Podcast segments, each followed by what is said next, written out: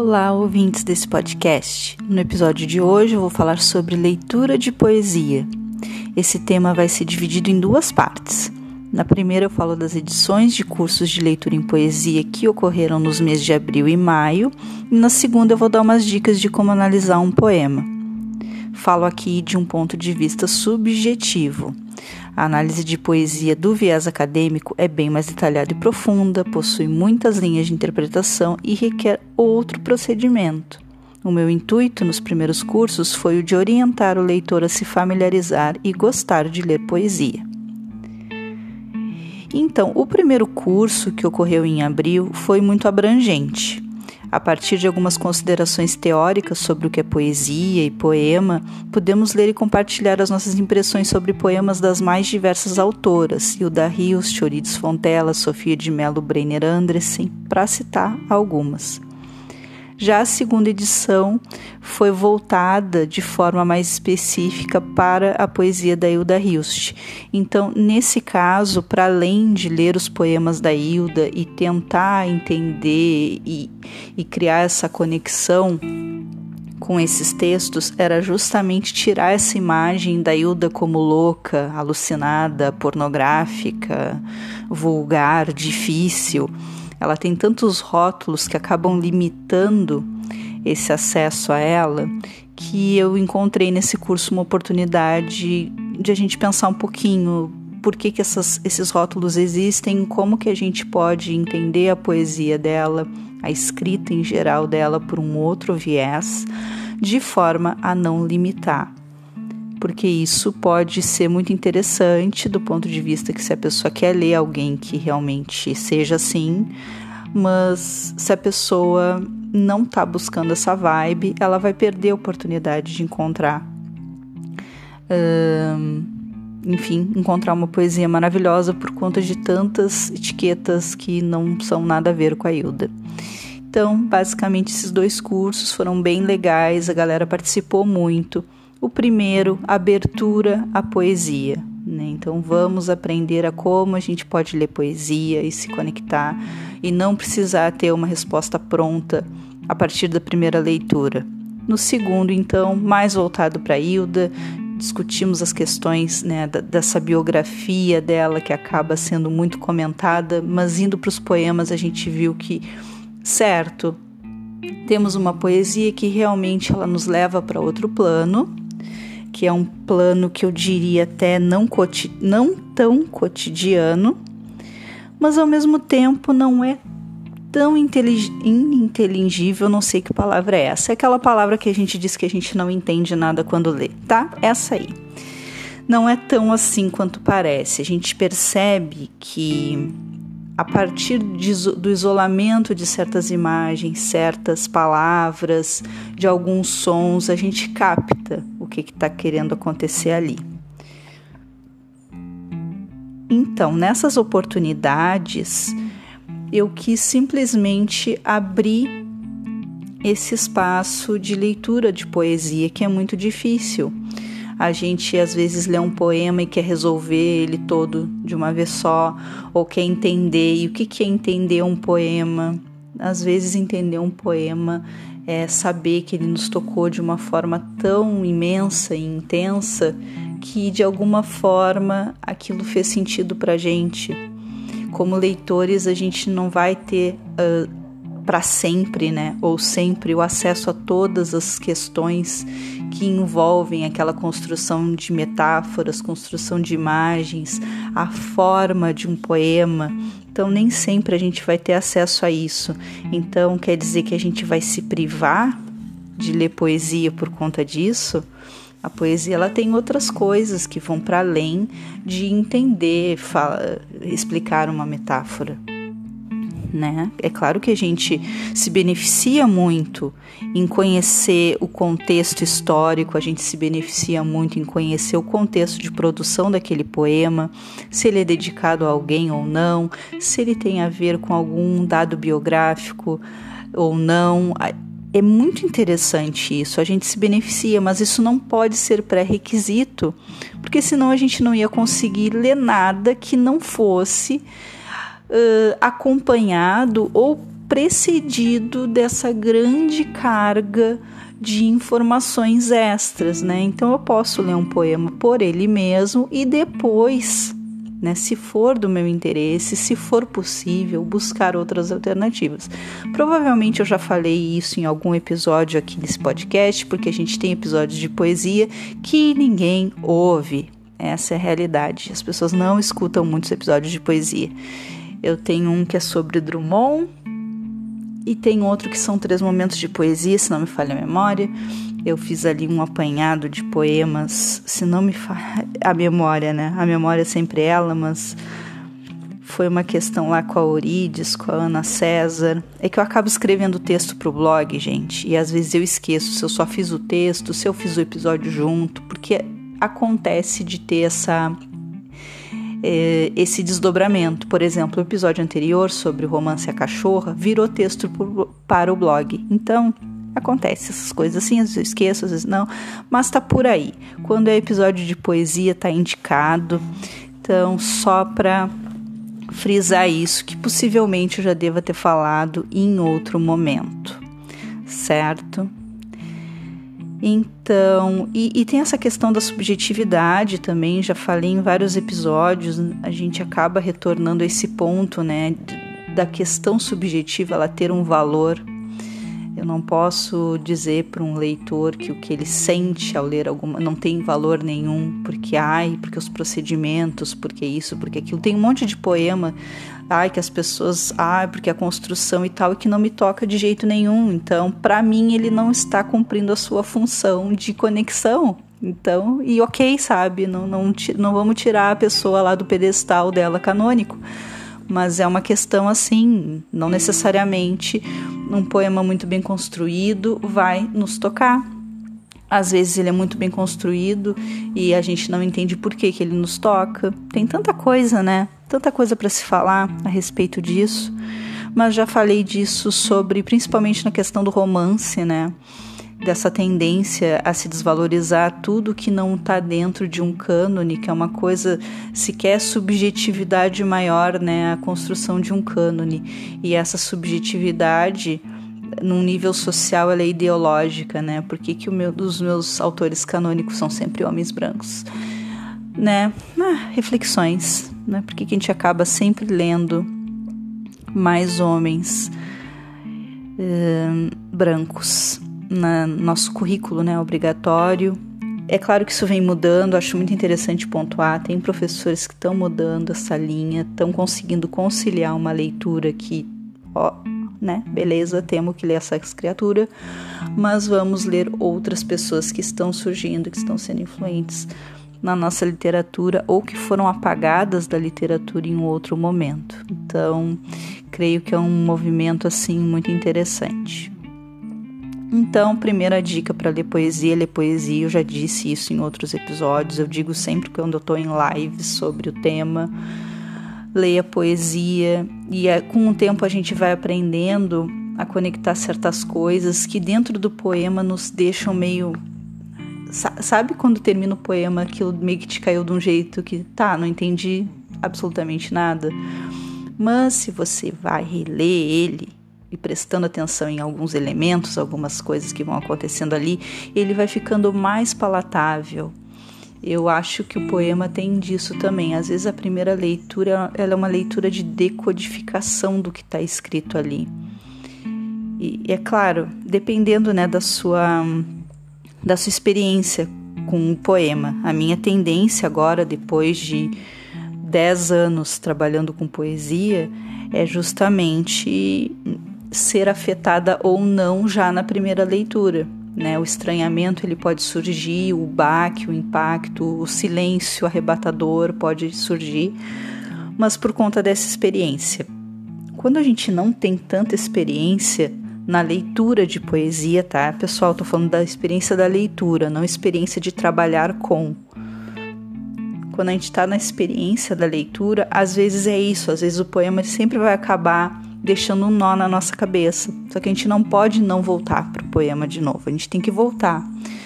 É um tipo de leitura que tem um outro objetivo.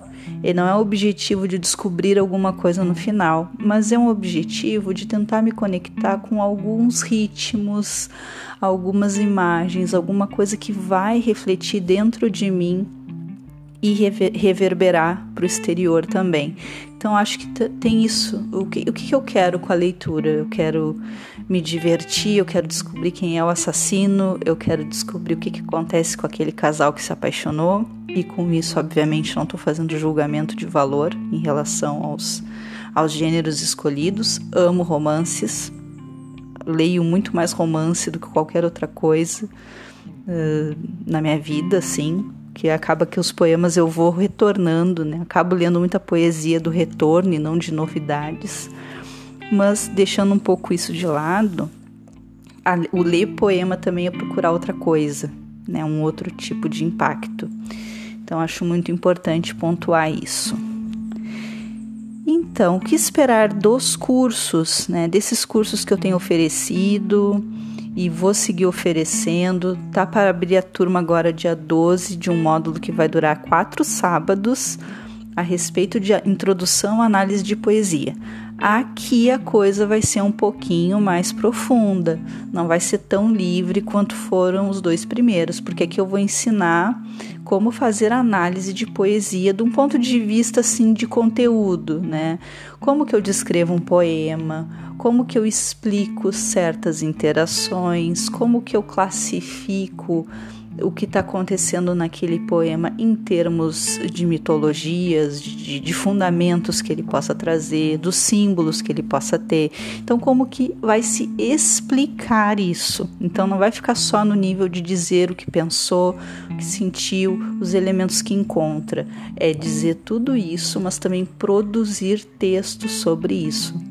Então a gente vai ter leitura teórica, claro que vou pegar bastante leve, porque sabemos temos outras coisas para fazer da vida, mas vou selecionar alguns capítulos de escritores que eu considero fundamentais para que a gente abra o nosso pensamento para a poesia de uma forma mais acolhedora.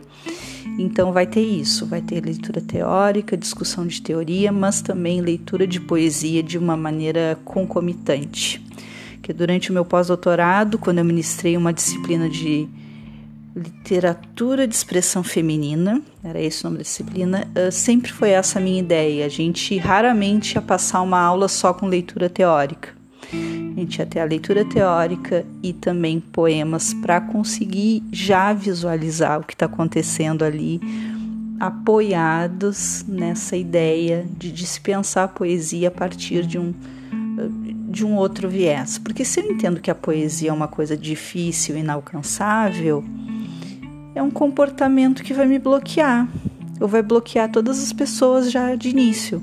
Se eu entender que a poesia é algo que a gente tem na gente e que vai sendo bloqueado, na verdade, vai sendo cimentado ao longo do tempo, aí eu posso ter pessoas mais abertas. Ok, como é que eu faço para reativar? Como é que eu faço para transformar a resistência em uma forma mais uh, produtiva de leitura de poesia. Então é basicamente isso que eu vou fazer nesse curso de introdução de análise de, poe de poemas, tá? Então teorias e produção escrita e vou corrigir bem, bem professor assim. Vai ser um curso bem denso nesse sentido.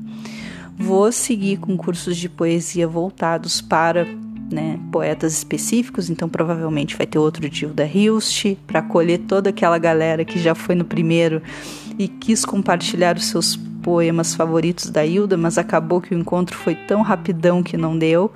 Mas então estou pensando na segunda edição e também alguns outros. Eu amo a Wisława Szymborska, que é essa polonesa maravilhosa. Eu adoro Euridice Fontella, adoro Alejandra Pissarnik, Ailda Machado, nossa, tem um monte de poeta foda que acho que vai ser bem interessante fazer uns especiais ou fazer cursos abrangentes e a coisa vai seguir por aí. Então, só para dar um exemplo de como que a gente pode analisar um poema em termos menos, como é que eu vou dizer?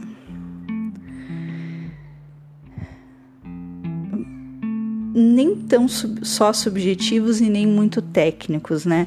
Então eu peguei aqui um livro da Hilda Hilst que eu adoro, é o Da Morte, Odes Mínimas. Ele foi publicado em 1980 e ele tem uma espécie de prólogo, porque ele tem uma série de poemas com desenhos, tá? E depois é que se entra de fato no da morte, odes mínimas. Então, antes disso, vem esses poemas e os desenhos estão datados de 1977. Então, eu fico pensando se os poemas também não surgiram pela mesma época. Enfim, os desenhos que ela fez, obviamente, desenhos que não se pretendem ser de forma alguma realistas, né? Não, não, não se configuram nesse nesse traço, então eles são bem fluidos as cores bem atípicas também. Mas enfim, deixo para vocês como curiosidade, quem tem aí o da poesia, da Hilst nunca abriu, essa é uma ótima oportunidade. Então tem o primeiro poema que ele diz assim: Rinoceronte elefante, vivi nos altos de um monte, tentando trazer teu gesto, teu horizonte para o meu deserto. Aí a gente olha esse poema e fica, hum, ok, tá, rinoceronte, elefante, montanha, deserto, o que, que eu faço com isso?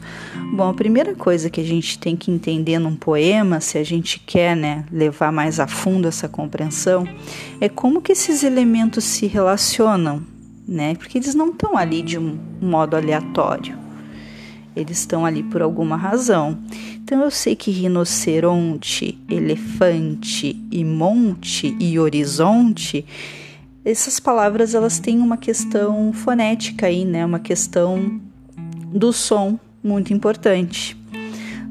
Porém, não é só o som que está sendo destacado aqui. Para além do som, eu tenho uma similaridade do rinoceronte com o elefante, que são animais grandes, vamos botar assim né? Se a gente for mais a fundo na biologia, a gente pode, sei lá, e aqui eu tô chutando, tá, gente?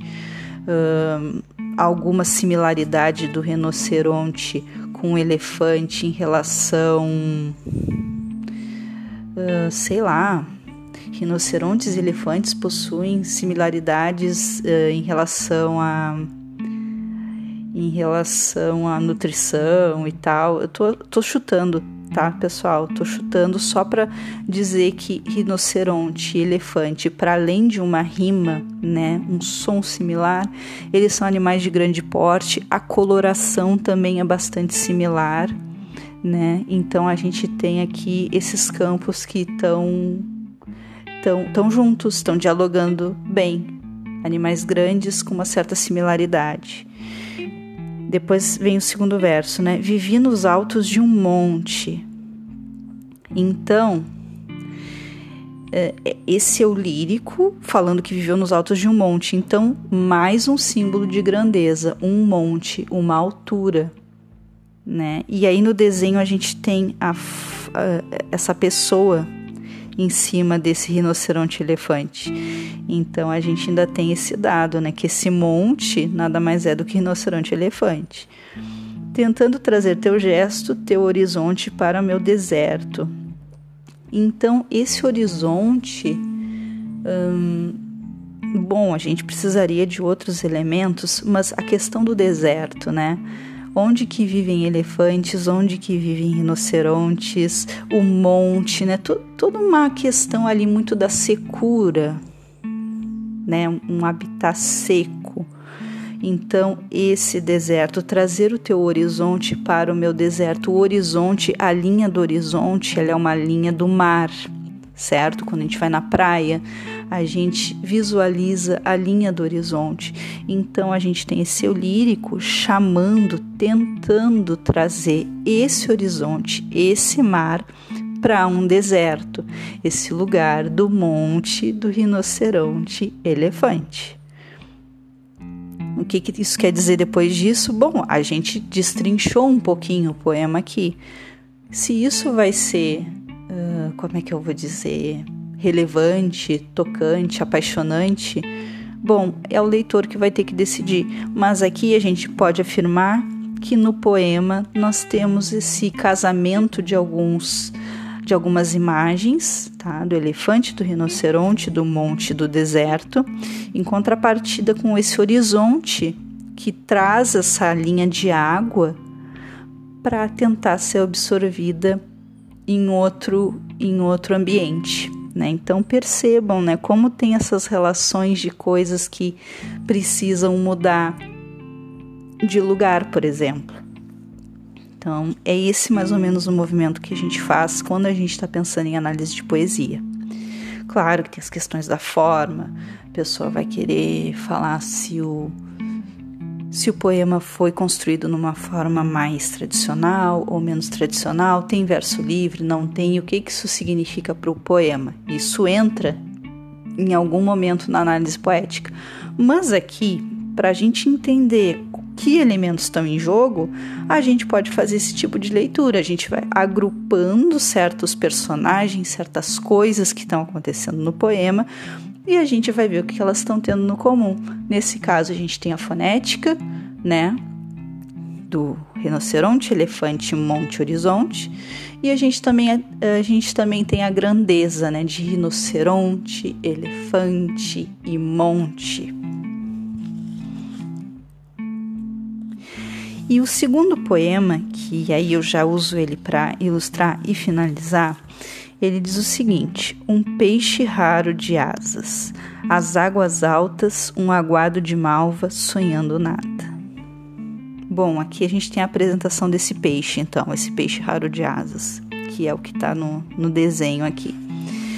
Como disse, nada tradicional, ele é realmente um peixe de asas, porque ela fez questão, pelo menos, de na parte das asas indicar ali, né, a questão das penas. Então a gente tem uma transposição de céu e água bastante comum até. A gente pode pensar nessa questão né, de, de que o céu se enxerga no mar. A gente tem o poema Esmalha, do Alfonso de Guimarães, que é muito conhecido, né? Que a esmalha se enxerga, enxerga a lua e quer pegar a lua, e enfim. Então, essa coisa do céu e do mar, como essa continuação de duas coisas, ela é bem comum assim na literatura, sabe, nos poemas e tal, é bem é bem recorrente. Então esse peixe raro de asas, eu ter essa mescla de um peixe com um animal que voa, não é nada impossível, não é maluco. É apenas essa, como é que eu vou dizer, essa continuidade imagética as águas altas, né? Depois o outro, as águas altas. Então eu tenho uh, essa água alta que seria o céu, né? Então, se a gente está fazendo essa, esse paralelismo, essa, eh, eh, enfim, essa continuidade, né, de uma coisa com a outra, céu e mar, então a gente pode dizer que as águas altas também correspondem ao céu. Eu estou trazendo uma visão para o peixe de asas e depois eu levo a água para o céu. Aí depois a gente tem um aguado de malva sonhando o nada. Bom, a malva é uma planta, né?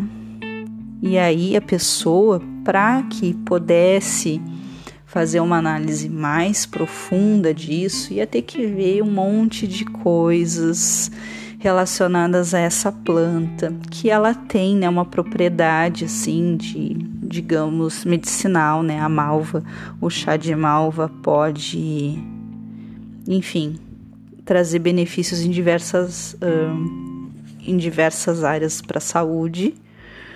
Mas aqui a gente precisaria realmente ir mais a fundo.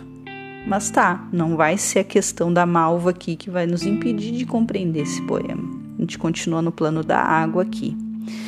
Sonhando o nada, o nada com letra maiúscula. O sonho aqui ele é muito faz muito sentido ele aparecer nessa nesse cruzamento de mundos, né, de água e céu.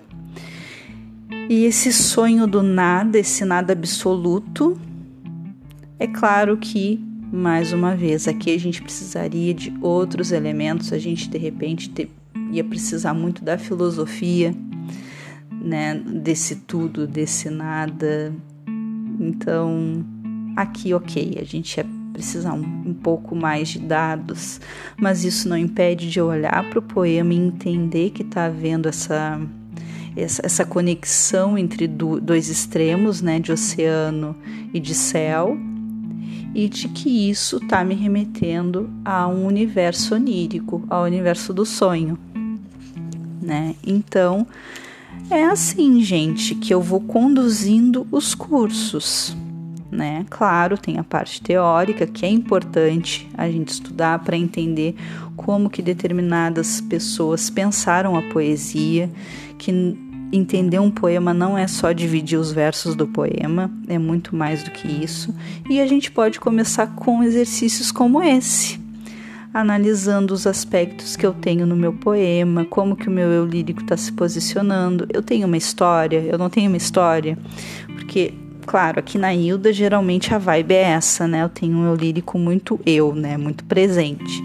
Mas se a gente pegar, por exemplo, uh, O Morte do Leiteiro, do Drummond, é uma história que está sendo contada ali, né? Então, a partir daquela história emerge um sentido simbólico muito forte, mas que não é o meu eu lírico que está o meu eu lírico ele está sendo só o comunicador, ele não está passando. Bom, ele passa por ser parte de um, de um contexto de, de compartilhar emoções com o outro, mas não, não diz respeito só a ele, né? Não diz respeito só a um sentimento dele, a uma percepção, a esse juntar de horizontes, né, que a gente tinha ali na Hilda Hilst, né? Por exemplo, só vou citar os primeiros estrofes do Morte do Leiteiro. Há pouco leite no país, é preciso entregá-lo cedo. Há muita sede no país, é preciso entregá-lo cedo. Há no país uma legenda que ladrão se mata com tiro. Então o moço que é leiteiro, de madrugada com sua lata, sai correndo e distribuindo leite bom para gente ruim. Sua lata, suas garrafas e seus sapatos de borracha vão dizendo aos homens no sono que alguém acordou cedinho e veio do último subúrbio trazer o leite mais frio e mais alvo da melhor vaca para todos criarem força na luta brava da cidade. E aí o poema segue, é um poema longo para descrever toda essa questão da morte do leiteiro né? Então a gente vê que em determinado momento esse eu lírico se refere a meu leiteiro tão sutil de passo maneiro e leve, antes desliza que marcha. Então ele já se envolve, né? Meu leiteiro tão sutil. Aqui, se a gente vai fazer uma análise mais profunda, a gente pode pensar é o seu leiteiro fictício, o seu leiteiro poético, mas que existem tantos outros no âmbito do real, né? Então, nossa, é difícil fazer qualquer análise mais livre aqui, porque o Drummond ele é muito gênio, assim. Trabalhando com a poesia dele durante seis anos da minha vida, eu descobri que todas as hipóteses que eu tinha sobre o que ele me oferecia, eu sempre ia encontrar aquilo e muitas outras coisas mais. Então, por isso que eu não vou supor muitas coisas aqui sobre o, o Morte do Leiteiro, mas só para ilustrar, né, que a gente tem eu li diversos tipos de eu lírico, assim como a gente tem diversos tipos de narrador, e essa lírica do Drummond, então, muito hum, recorrente à função da narração. Então, é muito comum a gente perceber, né, quando a gente está analisando o poema do Drummond, considerar que, quem é esse eu lírico, qual é a relação dele com o que ele está contando, é subjetivo, né, é coisa da vida dele, da percepção dele, é uma coisa que não é dele né? Então isso é muito interessante. Como que cada poeta vai posicionar o seu eu lírico dentro da poesia. É muito interessante. Bem, só estava dando um... Eu queria só acabar com um poema que ele é assim, ó, muito sucinto e a do poeta Cacaso, que foi meio que redescoberto né, esse ano. A Companhia das Letras uh, lançou a sua poesia completa. E ele tem um poema que diz assim: Natureza morta, para Charles. Toda coisa que vive é um relâmpago. Pronto, esse é o poema. Aí a gente fica, né, embasbacado, sem saber o que fazer, porque um verso tem toda essa potência. Então é isso, pessoal. Eu espero que tenham curtido o episódio de hoje, que tenham se interessado pelos cursos de leitura em poesia. Eu sempre vou compartilhar eles nas redes sociais, então se você me segue no Instagram, seja pelo Weekend Be Readers ou no meu Instagram pessoal, você vai ficar por dentro de quando, como e onde eles estarão acontecendo. Por hoje é só, se cuidem, vem vacina para nós e tchau, tchau.